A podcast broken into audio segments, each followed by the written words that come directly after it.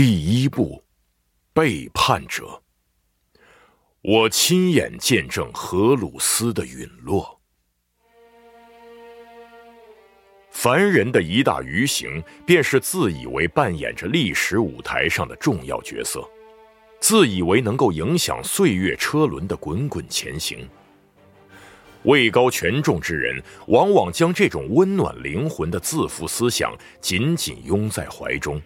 以求安然入眠，并且在心底笃信，若是没有自己，必将导致世界停摆、山脉崩塌、海洋干涸。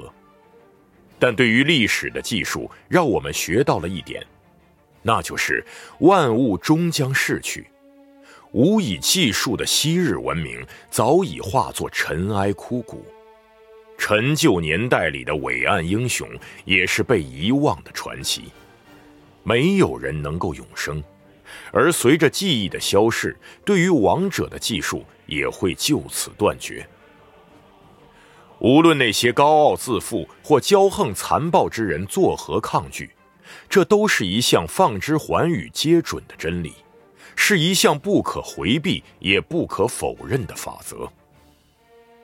荷鲁斯是一个例外。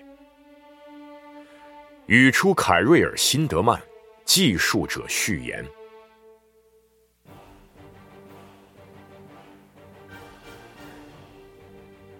要用千万种老套的赞美之词才能描述战帅，而且没有一句会是过誉。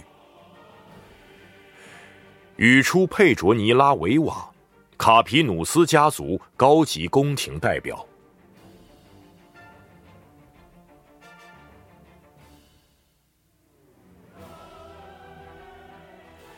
世间万物落入人类之手，皆会腐朽变质。语出伊格内斯·卡尔卡斯对悲哀英雄的沉思。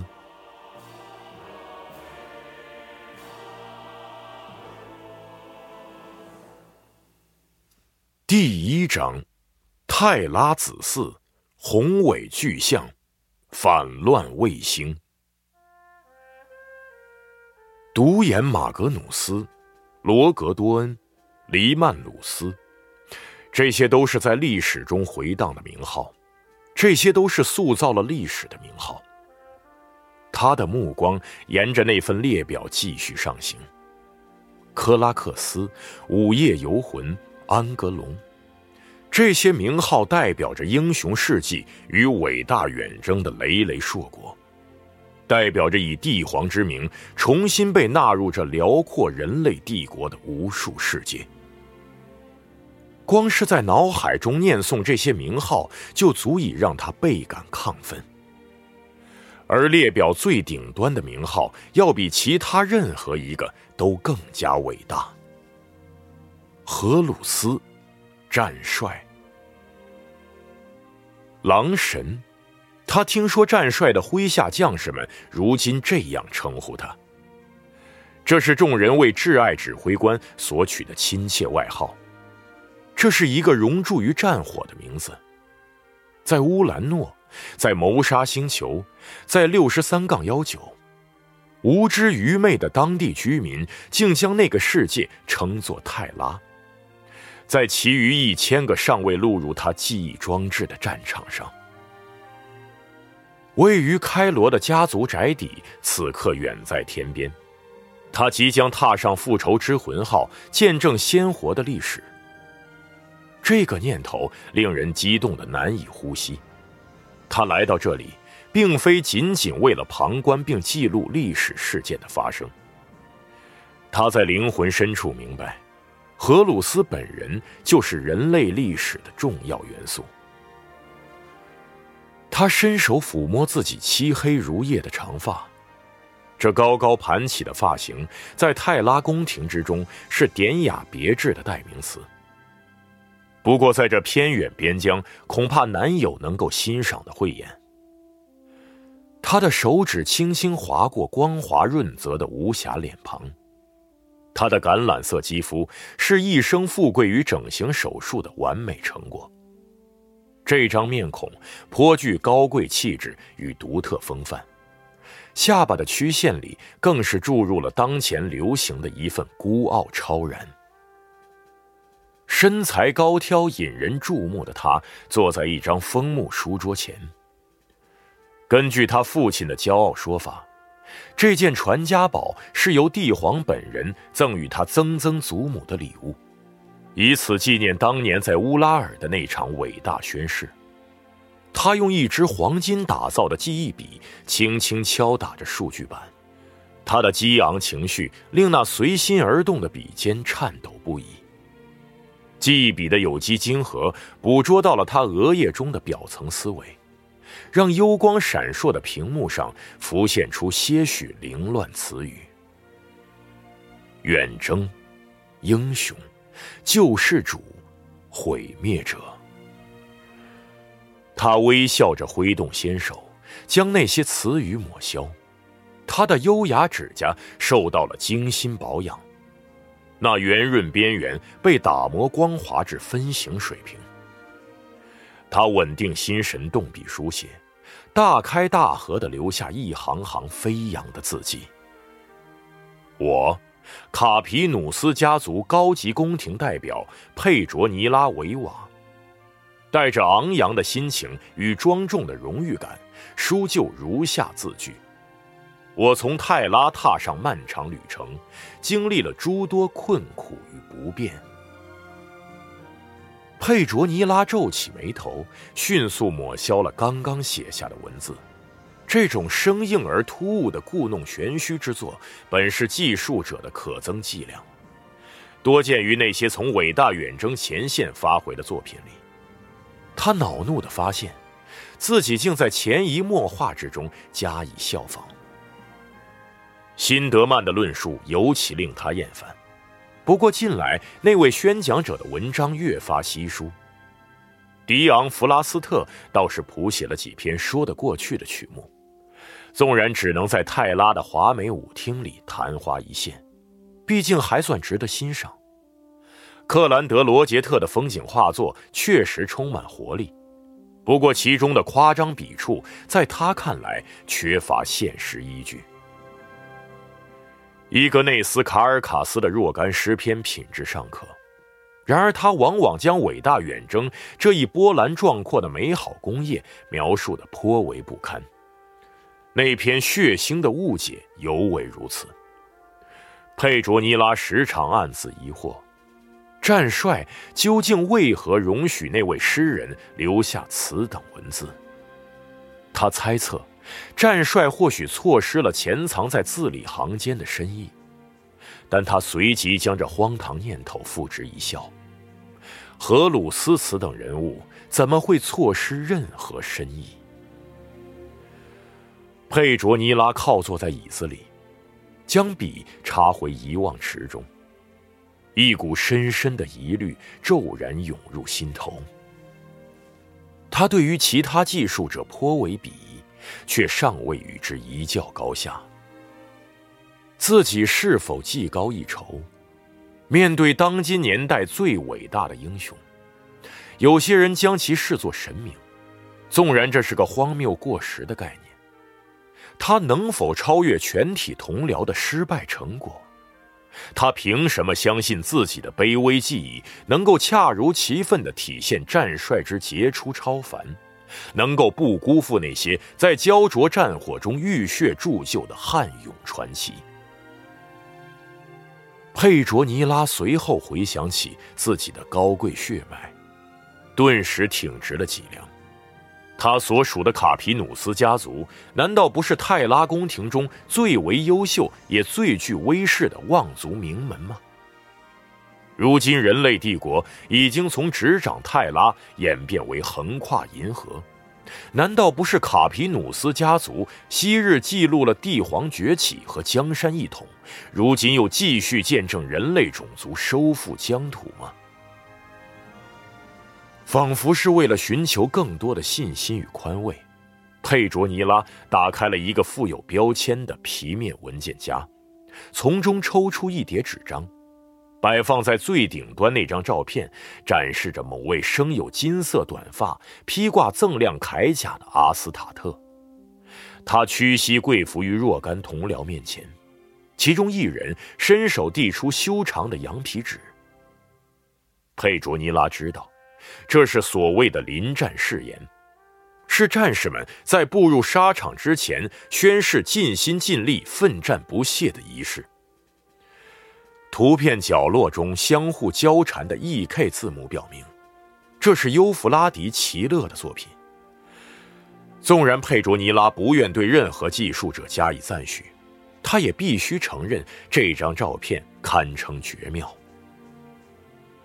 佩卓尼拉微笑着把照片放在一旁，展露出下面那张厚重的弹药纸。熟悉的双头鹰水印代表着火星机械神教与人类帝皇的同盟。文件内容出自掌印者之手，棱角分明的短促线条与多有省略的潦草字迹，昭示着那位权臣国事缠身，行笔匆匆。向斜上方飞扬的字母尾部，表明马卡多心事重重。然而佩卓尼拉不明白何以至此，毕竟帝皇已经班师坐镇泰拉。自从离开埃及新港之后，他常常面带微笑阅读这份文件，想必有上百遍了。他明白，这代表着自身家族前所未有的至高荣誉。他听到远方响起警笛的尖鸣，套房门外走廊里的镀金喇叭也传出模糊不清的机械语音。飞船无疑抵达了星球高层轨道锚点，一股充满期待感的颤抖扫过他的脊梁。他到了。佩卓尼拉轻轻扯动书桌旁的一根银色绳索。眨眼之间，门铃便被按响。他嘴边泛起微笑，不用转身去看也知道，只有马加德能够如此迅速的响应他的召唤。虽然马加德从未在他面前吐露过一字一句，也永远无法吐露，这要归功于家族仆从的手笔。但佩卓尼拉向来能够察觉到对方的存在。那钢铁刀锋般的冷酷心灵，总能让记忆笔躁动不安。他转动铺满软垫的椅子，说道：“开门。”房门顺滑的自动打开，马加德站在外面，等待主人的准许才能进见，而佩卓尼拉则故意拖延了一刻。我准许你进来。他最终开口。那位效忠二十载的阴郁保镖随即踏入这间铺满壁画的金红两色套房。马加德举手投足之间干净利落，自控严密，仿佛全身上下从刀劈斧凿般的刚硬双腿到宽阔厚重的壮硕肩膀，绷紧了每一丝肌肉。马加德跨步让到侧面，房门在他身后关闭。那双跃动不已的金色眼眸迅速扫过富丽堂皇的屋顶与临近前厅，采用多种光谱搜寻任何可疑迹象。他一只手紧紧握住平滑的手枪枪柄，另一只手则搭着那把带有金色锋刃的科里安细剑。马加德裸露在外的强壮臂膀布满了植入手术留下的浅淡伤疤。那些苍白痕迹在他黝黑皮肤上交错纵横，他双眸周围的皮肤同样如此。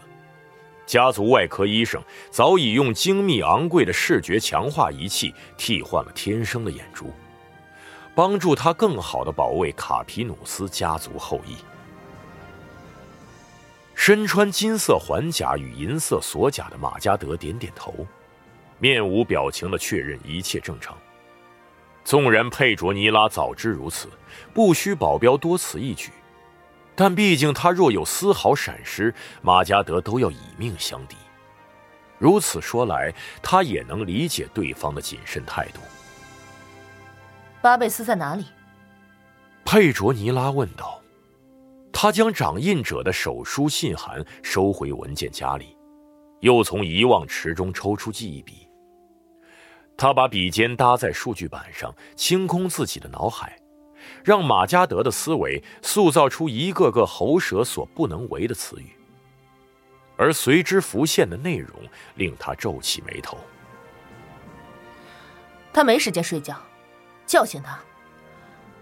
我就要面见伟大远征的卓绝英雄了，我可不能显得像个呆头呆脑的泰拉狂徒。让他来找我，带上那件丝绒礼服。就是猩红色高领的那件。我要在五分钟之内见到他。马加德点头告退，但佩卓尼拉在对方离去之前，依稀品尝到了一丝甘美的亢奋情绪。他手中的记忆笔稍加抽搐，在数据板上写下了最后几个字：“的贱人。”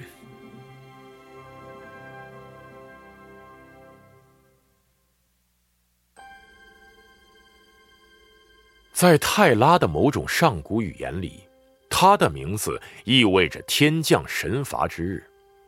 乔纳阿鲁肯明白，这是个实至名归的称呼。审判日如同一座宏伟丰碑般傲然矗立，向战争与毁灭致以赞颂。他仿佛是来自失落年代的古老神明，用富有铠甲的头颅睥睨众生。那些微弱蝼蚁的地勤人员，就像凡间信徒般聚集在他脚边。这架帝皇级泰坦，正是机械神教的绝妙技艺与深厚学识的完美结晶，由延续千年的炽烈战火和军事研发凝聚而成。泰坦的功能极其单一，唯有施加毁灭而已。他的设计理念中灌注了人类对于杀戮之行所具备的一切天赋才华。这架四十三米高的泰坦，恰似一个披挂战甲的钢铁巨人。他的双腿便是建有成垛的堡垒，足以分别容纳一支作战连队及其辅助人员。乔纳抬头仰望。一面黑底金边的修长旌旗在泰坦双腿之间展开，上面印着死亡军团的颅骨灰迹，那仿佛是粗野蛮人的裹腰布。荣誉旌旗边缘还钉着数十张卷轴，分别彰显着战帅的某一场光辉胜利。而乔纳明白，待伟大远征告终之际，旗帜上的凯旋记录必将远多于此。机库天花板里延伸出众多带有横纹的粗重缆线，将那深埋于护盾之下的能量核心与泰坦的装甲躯干相连，让这台强悍战争机械的等离子反应堆接受一枚被囚禁的星辰的哺育。审判日的晶晶外壳遍布伤疤与凹坑，这是凶暴战火残存的痕迹。大批技师目前尚在修补巨猪怪战争所留下的众多磨损。无论如何，它依旧是一幅宏伟雄壮、令人敬畏的景象。但这难以抹消昨夜饮酒过度所引发的剧烈头痛与腹中翻腾。隆隆作响的重型吊臂从屋顶垂下，拎起满斗的巨型炮弹和修长的导弹。运往泰坦武器架的装卸区域，无论是尺度惊人的转管火炮，还是远程榴弹炮，亦或足以夷平整座城市的等离子炮，每台武器都像一座楼宇般庞大。乔纳漫步走向那架泰坦，遥望火炮操作员们调试武器，他心中泛起一股颇为熟悉的骄傲和亢奋。并微笑着品味备战泰坦所彰显的雄浑气魄。一辆满载火神爆矢弹的运输车从他身边疾驰而过，让乔纳吓了一跳。那埋头行进的车辆在熙熙攘攘的地勤人员、泰坦机组人员和甲板劳工之间全速奔窜，仅仅勉强避开了他。运输车嘶鸣着骤然停下。司机扭过脑袋：“你看着点路，该死的白痴！”司机从驾驶座上站起身来，一边高声呼吼，一边怒气冲冲的大步逼近。你们这帮泰坦机组的人都以为自己是横冲直撞的海盗，告诉你吧，这是我的地。司机话说到一半，便将余下的斥责吞进了喉咙，随即立正行礼，因为他注意到了乔纳制服外套上的深红铆钉以及肩章处的双翼骷髅徽记，这标志着乔纳作为审判日高阶驾驶员的身份。不好意思，乔纳微笑着说道，他满不在乎的张开双臂以示歉意。对方显然强忍着不再发难。没看到你老兄，我宿醉的厉害。况且，你开那么快是干啥？你差点要了我的命。是你一头冲到我车前的，长官。那人紧紧盯着乔纳肩膀上方的一点。啊，是吗？好吧，那就下次小心点乔纳说着，继续前进。那就看着点路。对方压低嗓音说道，随后爬回运输车驾驶座里，驶向远方。你小心点了。乔纳朝司机的背影高喊，他在心里想象着对方与地勤同僚讲述今日经历时，究竟会用何等丰富的词汇咒骂自己。乔纳在人群中挤向审判日，这座长达两公里的机库此刻显得分外狭小，而充斥鼻腔的引擎燃料、机油以及汗水味道，更是令他的宿醉得不到丝毫缓解。死亡军团的众多作战泰坦整装待发，拥有迅猛速度与中距火力的掠夺者，造型凶恶的战犬，还有强悍的战将。以及若干新式夜魔级泰坦，但他们全都无法比拟帝皇级泰坦那震撼人心的雄伟光辉。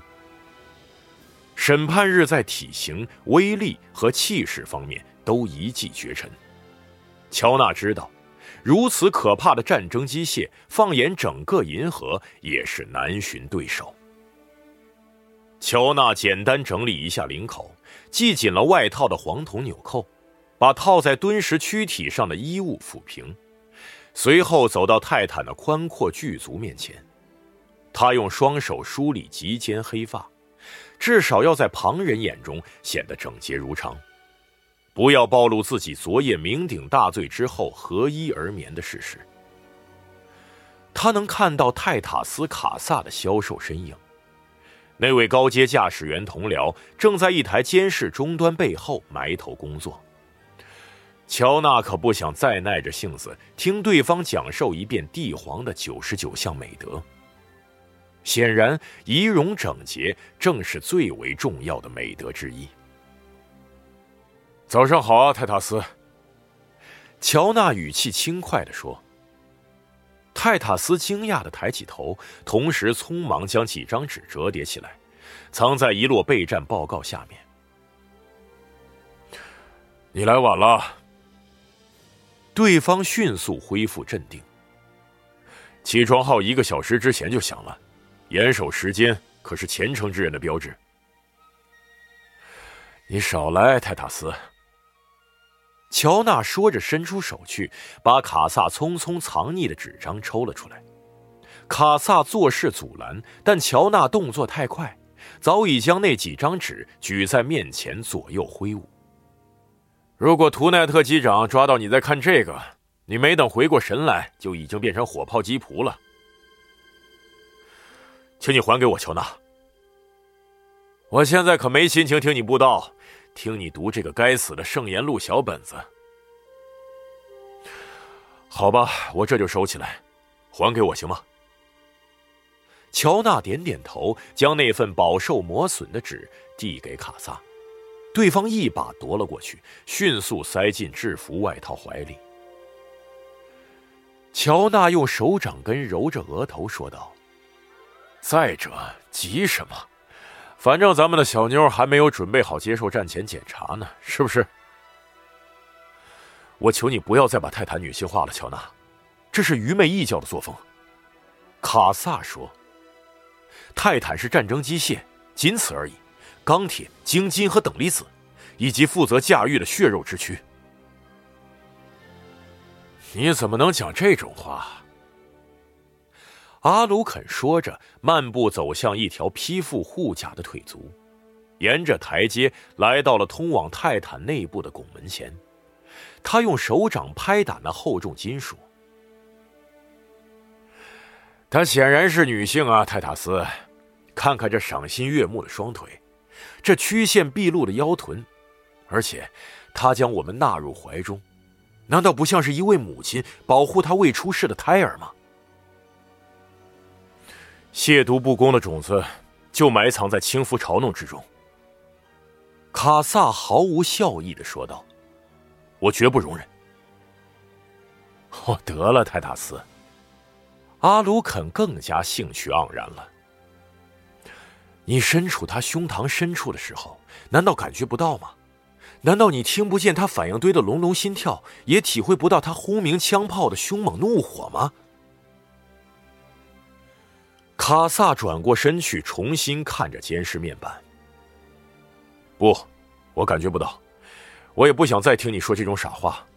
我们战前检查的进度已经拖后了，如果我们还完不成备战，图奈特机长肯定要扒了我们的皮，钉在外层护甲上。机长在哪里？乔纳问道，他顿时认真起来。在开战争会议，卡萨回答。阿鲁肯点点头，从泰坦腿足入口处走下来，与卡萨一起站在监视台面前，却又忍不住抛出最后一句尖酸笑话：“你从来没有体会过女性的温柔，这可不代表我是错的。”卡萨恶狠狠的瞪了他一眼，说道：“够了，战争会议很快就要结束，我不想让别人议论说死亡军团无法遵从帝皇的嘱托。你是说荷鲁斯的嘱托？”乔纳做出纠正：“我们讨论过这件事，我的朋友，荷鲁斯的权威来自帝皇，我们切不可忘却这一点。也许是吧。”但自从帝皇最后一次和我们并肩作战至今，已经过去了许多个黑暗血腥的日日夜夜，不是吗？荷鲁斯则在每一片战场上始终与我们同为进退，不是吗？的确如此，我也愿意追随他殊死拼搏，直至银河之外。卡萨点点头说：“但即便是战帅，也要向神皇效忠。”神皇，乔纳斯声说道。他瞥见几个地勤人员扭过头来，急忙凑到近处。你听着，泰塔斯，别再说什么神皇的胡话了。总有一天，你会让不该听到的人听到，非得脑袋搬家不可。况且，就连帝皇本人都宣称他不是神了。唯有真正具备神性者，才会否认其神性。卡萨引用了一句小册子里的说法。乔纳高举双手以示投降。好吧，随你便，泰塔斯。到时候可别说我没有警告过你。正义之人无需惧怕卑劣之人，而……哎呀，别给我上思想道德课了，泰塔斯。乔纳叹了口气，转过身，遥望一列帝国军队士兵踏着整齐步伐走入机库。他们用帆布背带把激光步枪挂在肩头。咱们来这个地方要和谁打？有消息吗？乔纳转变了话题。我希望是绿皮。烈火巅峰在乌兰诺被击毁，这个仇我们还没报呢。你觉得会是绿皮吗？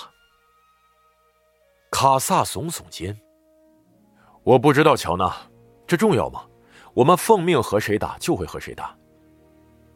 我只是想知道。等到图奈特机长回来，你就知道了。说到这个，你是不是应该把指挥甲板准备好，迎接他回来？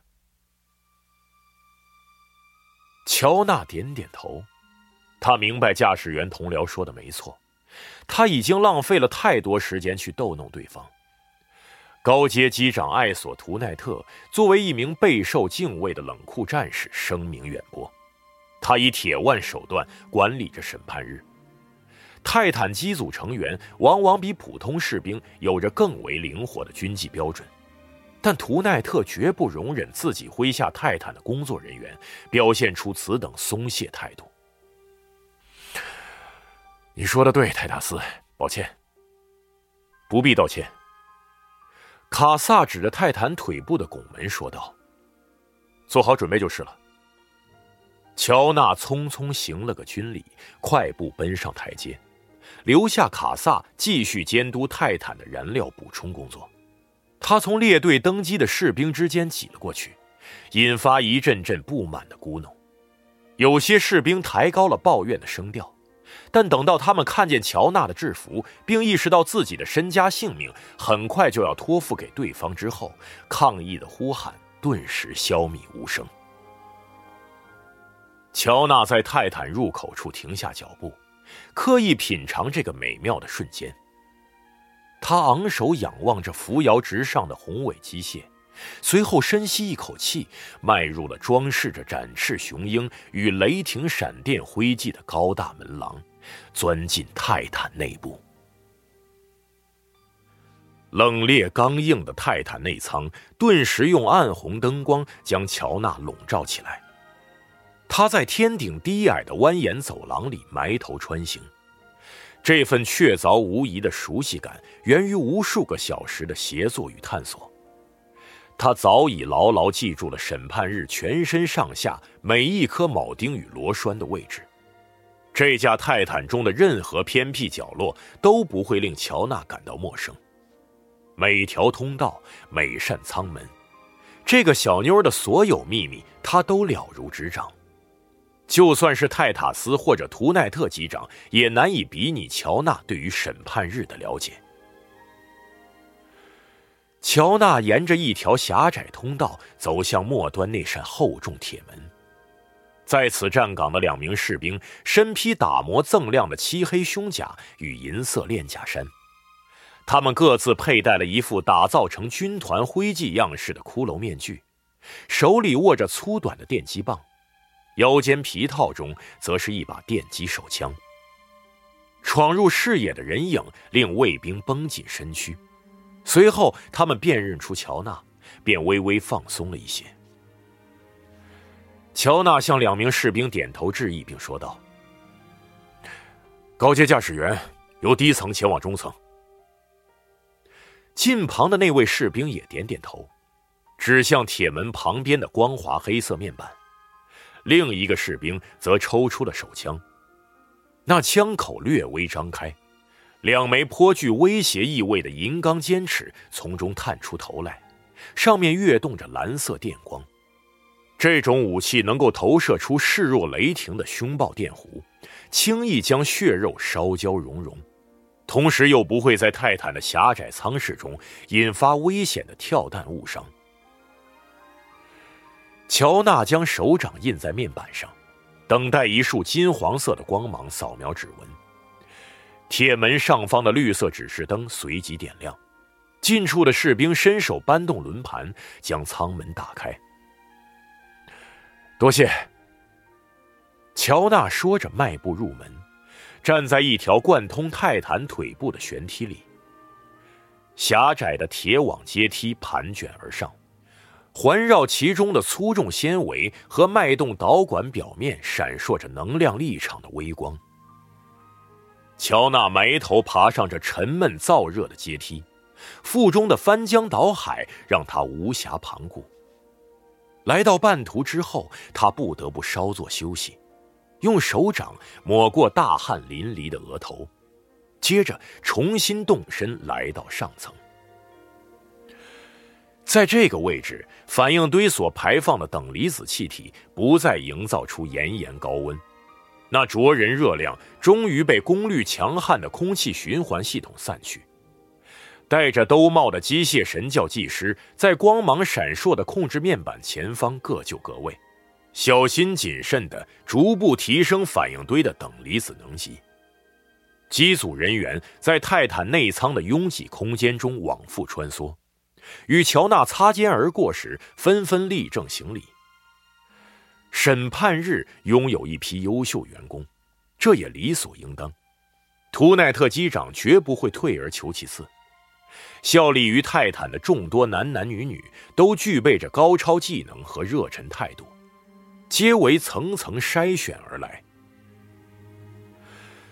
乔纳最终来到了位于泰坦心脏的驾驶舱，将自己的认证卡插入大门旁的读取器里。高阶驾驶员乔纳·阿鲁肯，他说道。门锁传来些许轻响和一阵钟鸣，大门随即敞开，内部是一间带有高大拱顶的华美舱室，弧线形墙壁由某种闪亮金属铸就，若干空洞均匀排布在天花板上。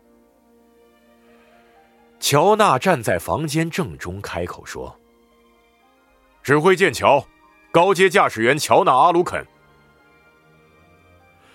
他脚下的地板顿时如水银般闪烁波动，组成一块平滑如镜的完美金属圆盘，带着他飘入半空。那纤薄圆盘缓缓爬升，让乔纳穿过天花板上的空洞之一，沿着穿梭管道前往泰坦的巅峰位置。管道内壁散发着柔和光芒，乔纳勉强忍住一个哈欠。静待银色圆盘停止爬升，让它出现在指挥甲板之中。审判日头颅结构的内部舱室宽阔而平坦，主通道两侧的下线地板里嵌着众多操作台，头戴兜帽的技师以及若干机仆在此直接连入系统，负责控制着参天机械的深层核心功能运作。在这个美好的早上，各位感觉如何呀？他随口问道。准备好再次向愚昧狂徒开战了吗？没有任何人做出响应，一如既往。乔纳微笑着摇摇头，走到了剑桥前端。仅仅是想到将与控制接口相连，便足以让他的宿醉有所消退。三张皮面座椅占据了一座高台。各自的扶手和头垫位置都延伸出一捆捆粗重的绝缘缆线，面前则是一块散发着绿色光晕的战术显示屏。乔纳走过属于图奈特机长的中央指挥椅，坐进了右边的那张。吱嘎作响的座椅皮面，在多年来早已被他挤压出一个舒适核心的凹坑。各位技师，他说道。为我连入系统。披着红色长袍的机械神教技师应声出现在左右，他们的迟缓动作有着完美无缺的协调同步。两位技师为乔纳戴上精密的讯号传导手套，内部的传感表面与皮肤紧密结合，读取着他的生命体征信号。另一位技师则将一套脑电波传感装置放置在他头顶。那冷冽金属的触感令乔纳颇为享受。保持静止，驾驶员。他身后的技师说道。对方的沉闷嗓音毫无人性。准备启动脑皮层触须。乔纳听到了颈部固定环由头垫内部延伸出来的轻柔嘶鸣。并用余光瞥见一根根金属细丝从固定环中蜿蜒滑动而来。他为连入系统时的短暂痛楚做好了心理准备。众多触须如同银色蠕虫般沿着他的脸颊爬向双眼。此时他已经看得很清楚了，那些极其纤巧的银色金属丝比人类头发还要细，却能传导巨量信息。固定环将乔纳的脑袋稳稳锁住，一根根银色触须穿透了他的眼角，沿着视觉神经攀行，径直遁入颅内，最终与脑皮层对接相连。头颅内部那转瞬即逝的冰冷痛楚，让乔纳低哼一声，但他随即放松下来，并察觉到泰坦的身躯已经与自己合而为一。浩如烟海的信息数据涌入他的思维，那些脑皮层触须将其筛选分流，送入平日里不加运用的大脑区域，容许他体会这台巨型机械的每一个组成部分。仿佛就是他自身血肉的延伸。在数毫秒之内，深埋于大脑潜意识部分的后催眠植入仪器便已经启动，开始分析战前检查情况。同时，各种数据在他的眼球内部骤然点亮，展示着遥测信息、武器就绪状态、燃料水平以及其他数百万项零散内容。帮助他指挥这架壮美超凡的泰坦。你感觉如何？技师问道。乔纳轻声一笑：“ 化身为王的感觉很好。”他回答。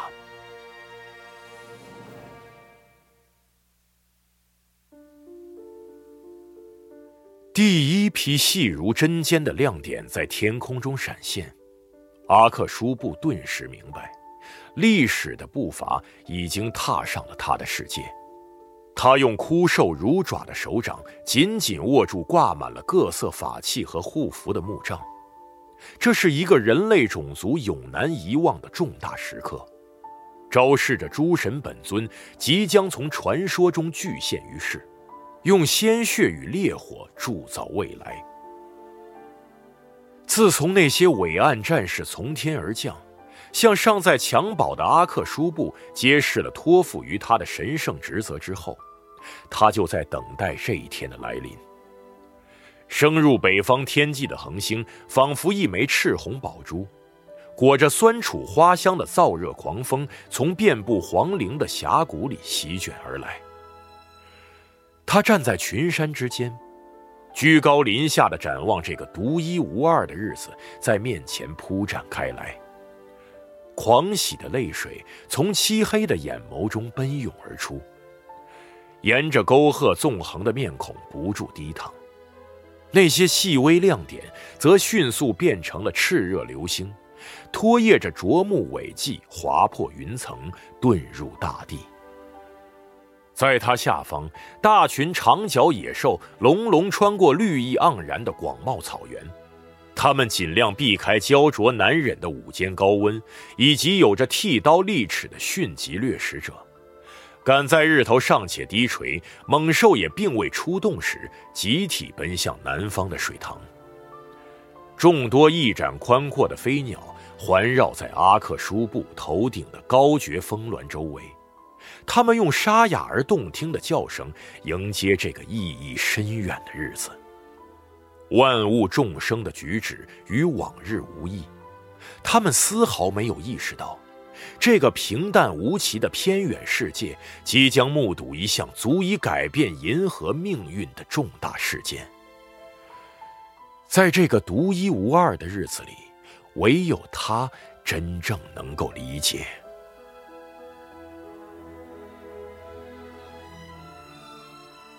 按照精确的协调计时，第一批空降舱于十六点零四分冲破第一层大气，在中央山脉周围着陆。他们的制动引擎厉声呼啸着，喷吐出一根根凶猛火柱。风暴鸟接踵而来，仿佛是一群优雅致命的掠食猛禽，正向毫无察觉的猎物发动俯冲。三十枚空降舱在重返大气层的旅途中变得乌黑焦灼，接着轰然砸入大地，震起漫天的尘云和四溅的土石。随后，他们伴着隆隆轰鸣分别打开，将宽阔舱门拍在草原地表。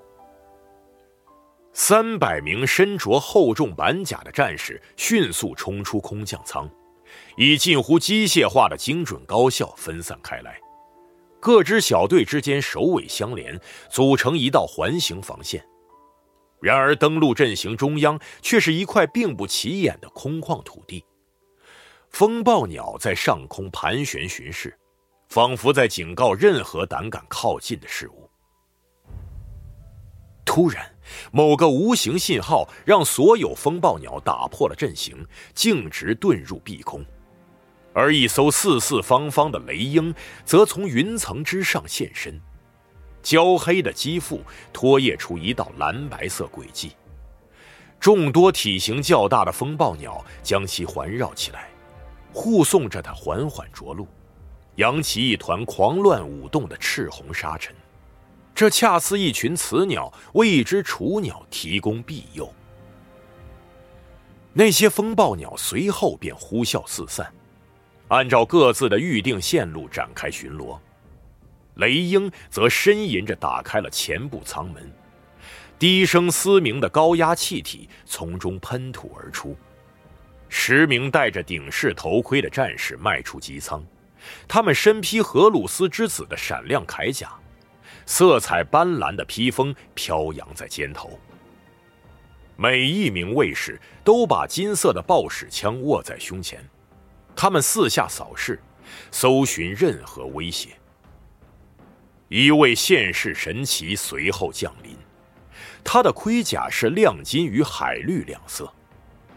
雍容华贵的身子斗篷完美衬托着他的轮廓，他的胸甲正中嵌有一枚红色眼眸徽记，英气逼人的额头上则环绕着一顶桂冠。戴文，荷鲁斯轻声叹道：“我从没想过会再次来到这个地方。”